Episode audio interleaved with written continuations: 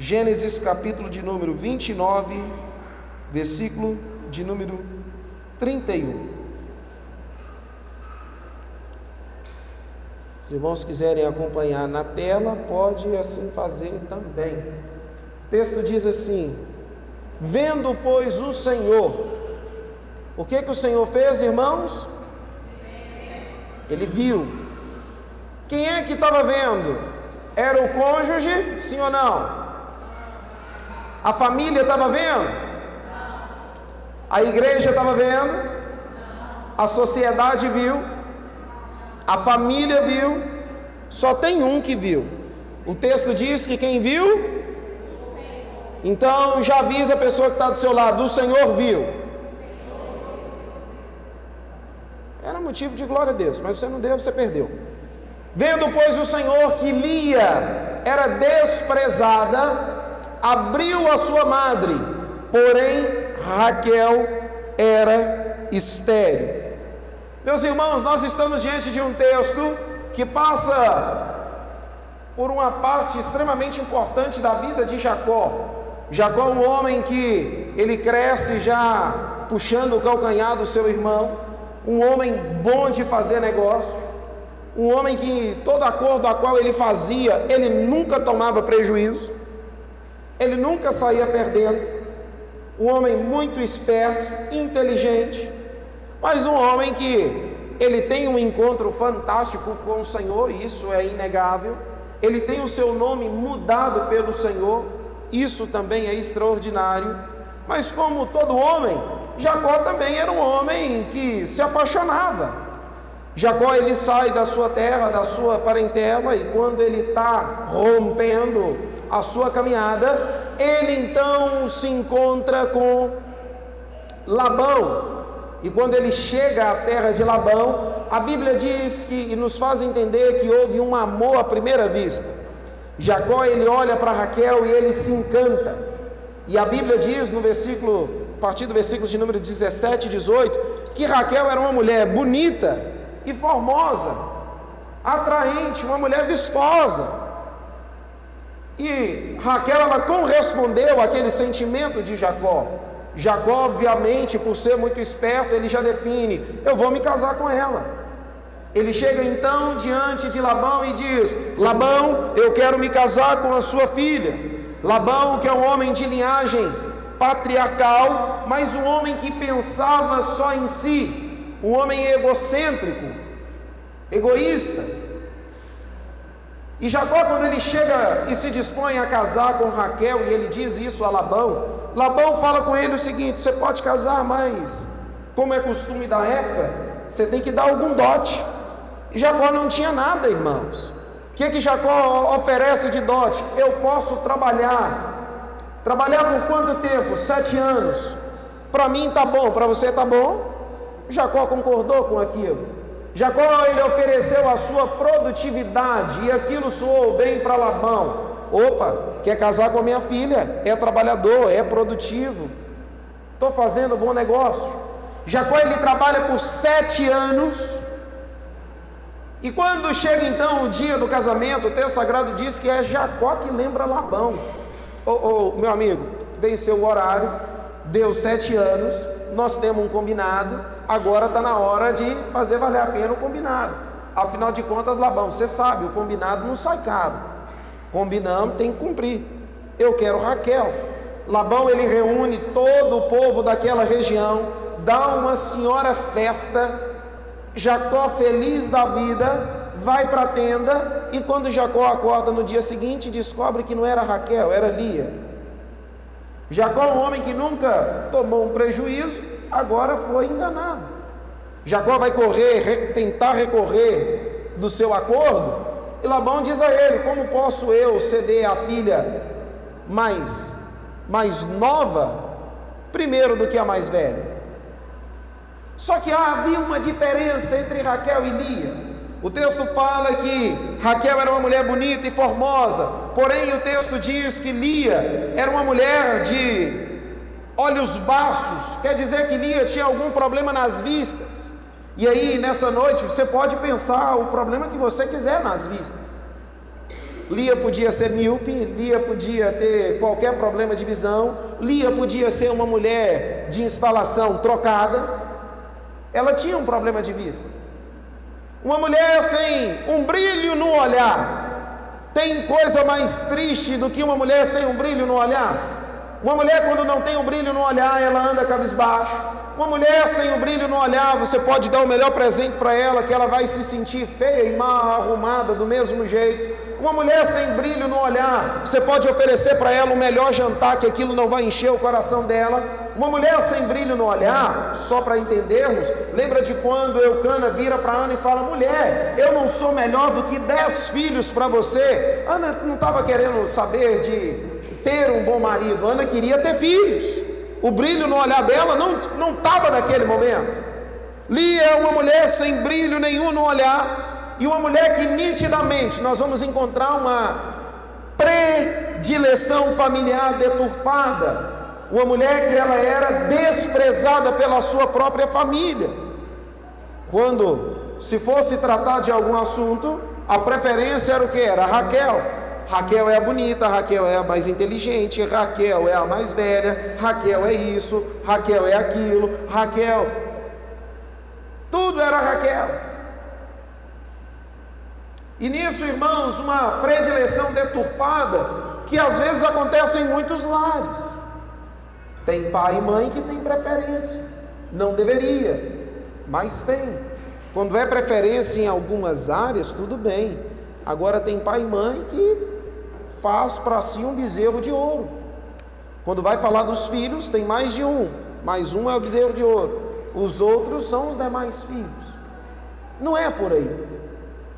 Jacó ele trabalha mais sete anos para casar com Raquel. Ele casa-se com Raquel e é aí que aumenta então o desprezo de Lia. Lia sendo desprezada pelo próprio marido. Uma coisa, irmãos, é uma pessoa que você não conhece te desprezar. Quem não, não, não te conhece te desprezar, você não está nem aí para a pessoa. Agora, quando é alguém conhecido, você fica um pouquinho chateado. Agora, quando é alguém de dentro da sua casa, aquilo ali mexe com a estrutura do ser humano.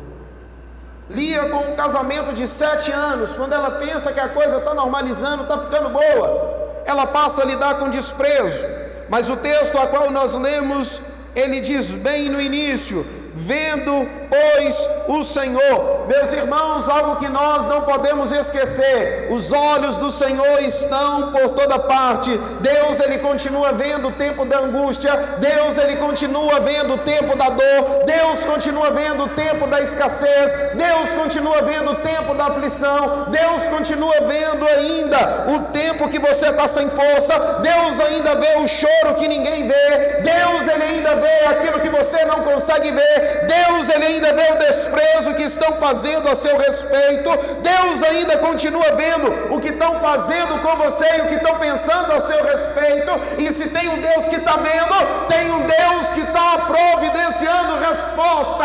Deus não é Deus que vê e que fica com os braços cruzados, mas vendo, pois, o Senhor, Ele vê a causa, Ele vê a solução, Ele entra na casa. Ele não é um Deus que vê por ver. Conhece gente curiosa e nós vivemos em um tempo de curiosidade que todo mundo vê tudo e todos, mas que nem todo mundo toma uma atitude devida. Acontece um acidente, a primeira coisa que todo mundo faz é o quê? Dificilmente vai parar a maioria para ajudar e perguntar se está precisando de alguma coisa. Primeiro eu vou tirar foto, eu vou gravar um vídeo, eu vou postar, eu vou mandar para fulano. Por último, Afinal de contas, eu não sou médico. Alguém já ligou para o SAMU? Acontece uma coisa engraçada ou está para acontecer algo diferente. A primeira coisa que as pessoas fazem, vou ficar de olho. Quer ver um negócio? Só para você entender que o que eu estou falando acontece com todos nós. Só você que um dia ouviu um barulho diferente na rua, você ficou com medo de ir lá fora, mas você só colocou o rostinho para ver. Hã? Alguém? Não, não é possível que foi só eu. Levanta sua mão, deixa todo mundo te ver. Está vendo? Somos nós. Vai dizer que você nunca ficou. Não, eu só estou olhando. Só olhadinha. Não é verdade? Estamos em um tempo de Copa do Mundo, meu irmão. Você é brasileiro. Vai me dizer que você não deu nenhuma espiadinha em um outro jogo, não? Talvez você nem conhecia quem estava jogando lá, estava passando e falou, não, vou dar só uma olhadinha aqui, rapidinho. Ó, Copa do Mundo é legal, né, Fulano? Você ainda comenta com outro aquilo que você está vendo. Não é todo mundo que vê e que toma uma atitude.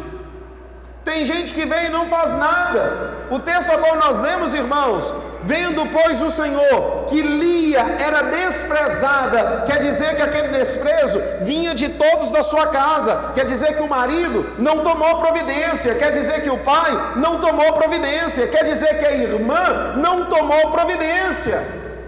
Mas como nós lemos, vendo pois o Senhor. Ah, meu irmão, tem momento que de fato o marido não vai ver, a esposa não vai ver, os filhos não vão ver. O, ah, meus irmãos, os filhos nunca vão ver o esforço que os pais fazem nos bastidores e que fazem até mesmo antes dele vir a nascer. Mas vendo, pois, o Senhor, nós servimos um Deus que os olhos dele estão sobre toda a terra. E se Deus está vendo, ele está contemplando. E se ele está vendo e está contemplando, algo que enche a minha alma de esperança é de poder ouvir no final que quando Deus terminar de ver, contemplar e entrar na causa, o Senhor vai fazer de uma forma semelhante a que fez em Gênesis 1. Lembra? E criou Deus, pananã, pananã, pananã. O texto termina da seguinte forma: e viu Deus que era ah, irmãos, aquilo que Deus vê é bom. Tem coisa que o juiz não vê, tem coisa que o advogado não vê, tem coisa, meu irmão, que o patrão não vê, mas tudo está sobre o olhar de Deus. O Senhor, ele continua olhando, o Senhor, ele continua olhando não somente a aparência, mas o Senhor continua olhando o coração, o Senhor continua olhando os desígnios que nós estabelecemos dentro do nosso coração. Ele sonda e conhece os nossos caminhos,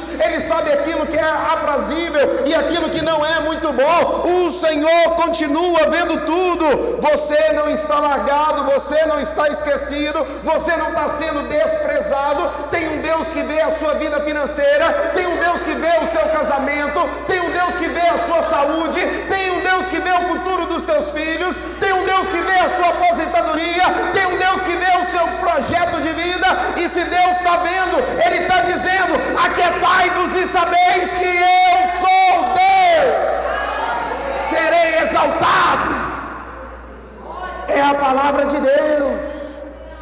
Ninguém viu Lia, quem tinha que ver já viu. Vendo, pois, o Senhor.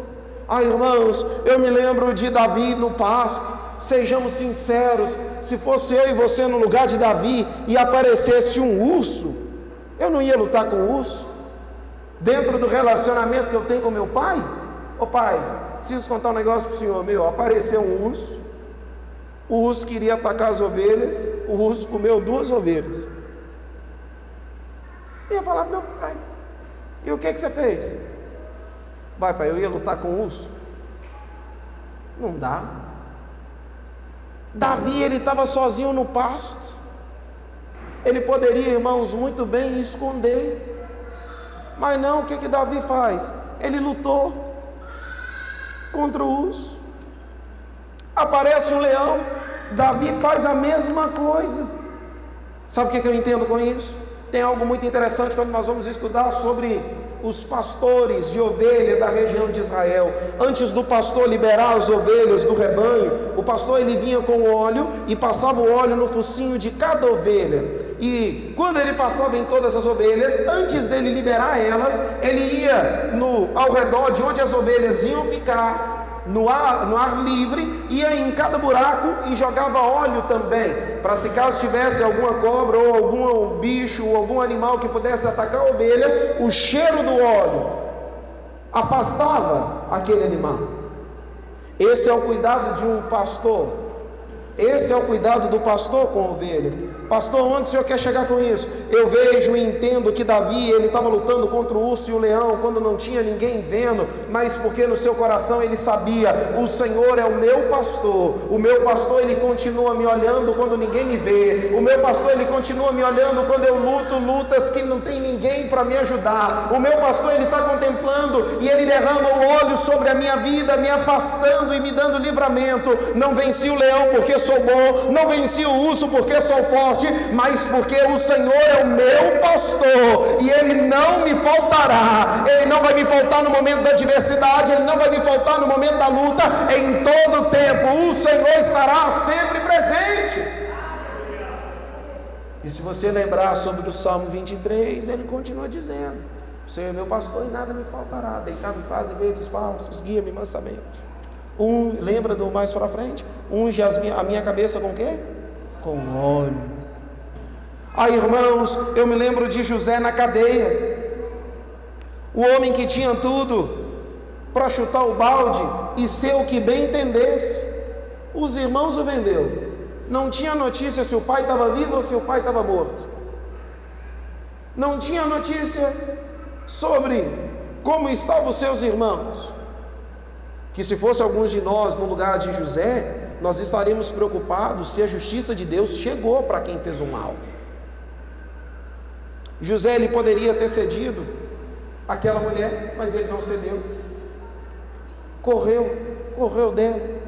O homem vai para a cadeia. E mesmo na cadeia com alguns, ele continua fiel ao Senhor. Ele tem um sonho que ele não sabe quando vai se realizar, mas ele permite ser usado para dar o entendimento ao sonho dos outros. Sabe o que, eu entendo? É José nos ensinando que, mesmo sozinho, eu tenho um Deus que me vê. Eu não posso deixar que o meu Deus fique aborrecido comigo. Eu preciso agradar a Deus. Ah, irmãos, vale a pena agradar a Deus. O salmista nos diz no Salmo 37, verso de número 4: Agrada-te do Senhor teu Deus, e Ele concederá o desejo do teu coração. 5. Entrega o teu caminho ao Senhor, confia nele, no mais, Ele tudo não é algumas coisas, no mais ele tudo ele fará.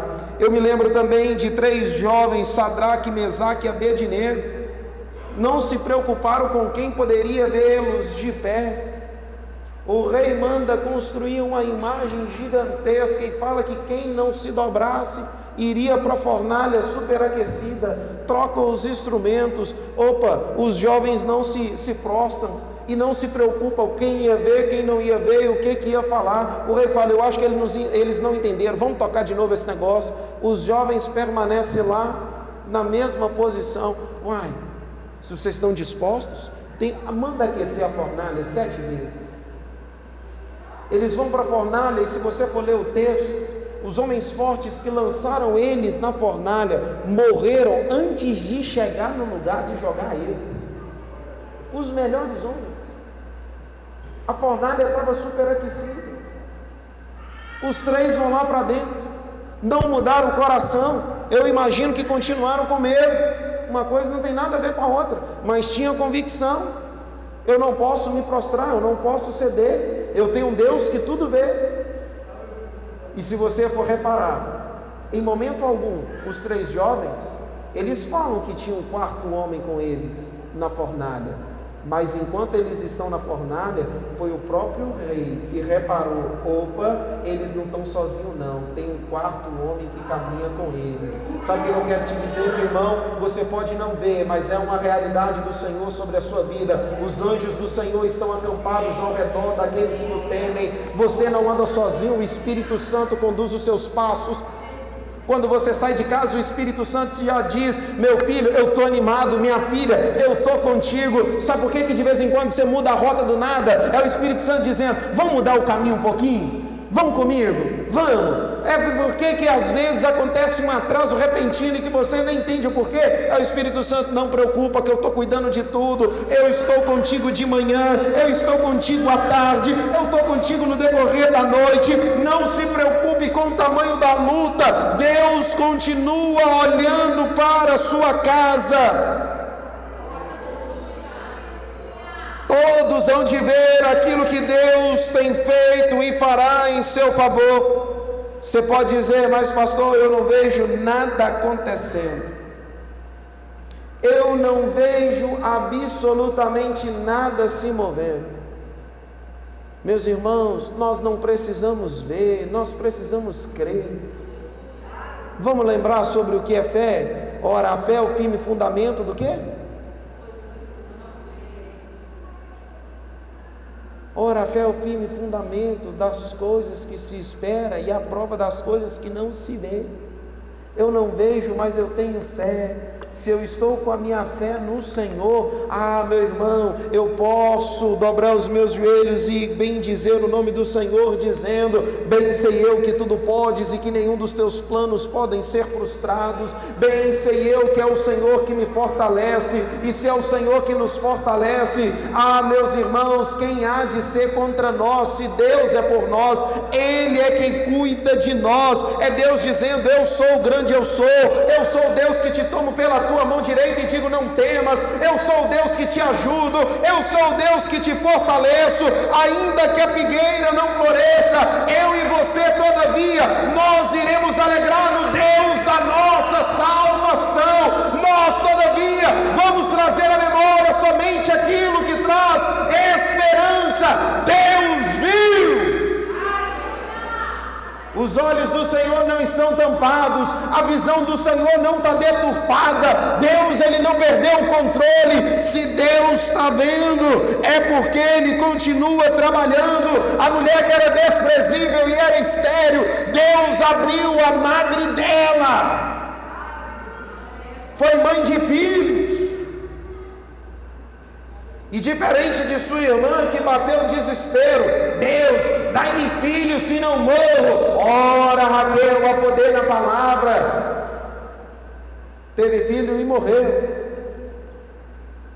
Agora, Lia, olha que coisa linda.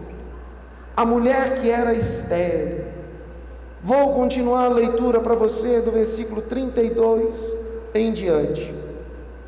E Lia concebeu e gerou um filho, e ela o chamou o seu nome Rubem, pois ela disse: Certamente o Senhor olhou para a minha aflição, por isso agora o meu marido me amará.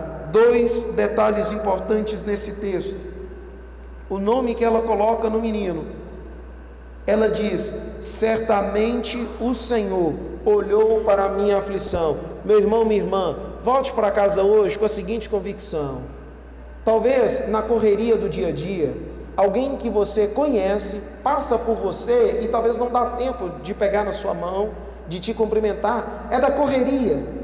Às vezes nós vamos trocar só olhares e olhe lá. Às vezes nós vamos nos ver só por rede social. Só que nós precisamos ter a convicção: eu tenho um Deus que Ele olha para mim eu tenho um Deus que Ele olha para minha casa, Deus Ele olha para o seu quarto, Deus Ele olha para cada cômodo da sua casa, Deus Ele olha para a sua dispensa, Deus Ele olha para os seus compromissos, Deus Ele olha para as suas contas, Deus Ele tem olhado para tudo quanto te pertence. Deus tem olhado para você. Versículo 33.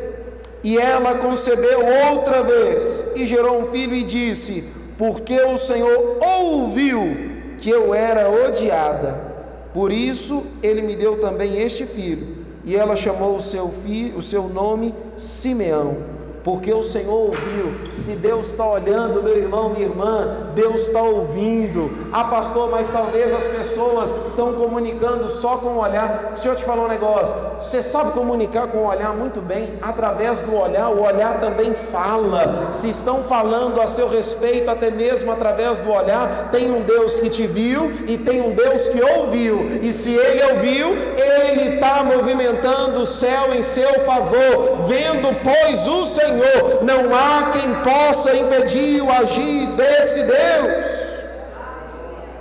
Olha o 34, e ela concebeu outra vez e gerou um filho. Já foram quantos filhos aí? Ficou difícil, né? Você perdeu as contas, esse é o terceiro, viu? E ela concebeu outra vez e gerou um filho e disse: Agora dessa vez, o meu marido se ajuntará a mim porque lhe gerei três filhos. Por isso, seu nome foi chamado Levi. E ela concebeu outra vez e gerou um filho. E ela disse: Agora, ah, irmãos, leia aí na tela para mim o que, que ela disse. E concedeu outra vez e deu à luz a um filho, dizendo: Esta vez, um, dois, três e.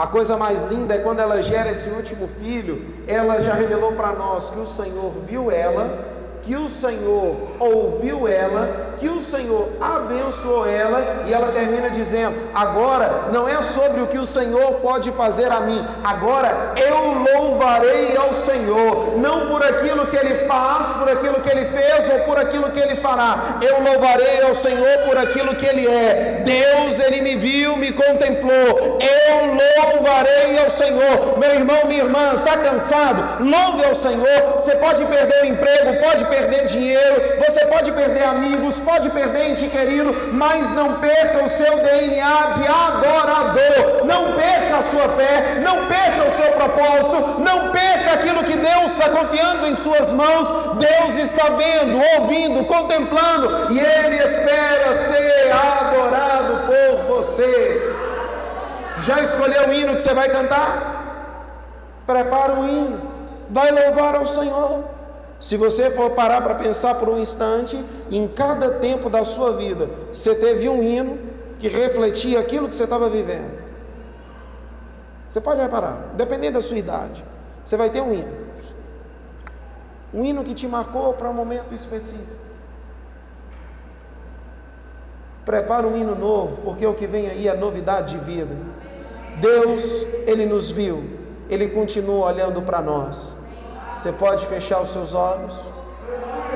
Apresenta ao Senhor aquilo que você, até o início dessa ministração, pensou que Deus não estava vendo, que Deus se esqueceu. Deus, ele te viu. Samuel não percebeu que Davi estava faltando, ele teve que ser alertado pelo Senhor. Opa, está faltando um. Deus viu Davi no pasto, Deus viu o menino Moisés escondido, Deus ele continua vendo você, a sua causa, a sua casa e os seus. Pai querido, nós te louvamos e te bendizemos, Senhor. Obrigado pela tua palavra ministrada aos nossos corações que o meu irmão e a minha irmã possa ter essa palavra gravado no coração com plena convicção e gratidão que o Senhor tem visto. Tudo quanto aquilo estamos vivenciando e tudo quanto aquilo que nós não conseguimos enxergar, o Senhor continua vendo, o Senhor vê as nossas necessidades, o Senhor vê os nossos sonhos, o Senhor vê as nossas dificuldades, o Senhor vê as nossas características boas, como também os nossos defeitos. Pai, nós te louvamos porque o Senhor tem visto, ouvido e providenciado a solução para a minha vida, para a vida do meu irmão, da minha irmã, para a nossa casa. Senhor, que os teus filhos possam desfrutar do que é estar sob o olhar do Deus Todo-Poderoso. Obrigado, Senhor, pelo teu olhar direcionado a nós. Obrigado, Senhor, pela tua graça e pelo teu favor. Pai, receba a nossa gratidão e repouse a tua paz sobre cada um de nós. E assim como o Senhor mudou a vida de Lia, transforma o nosso viver.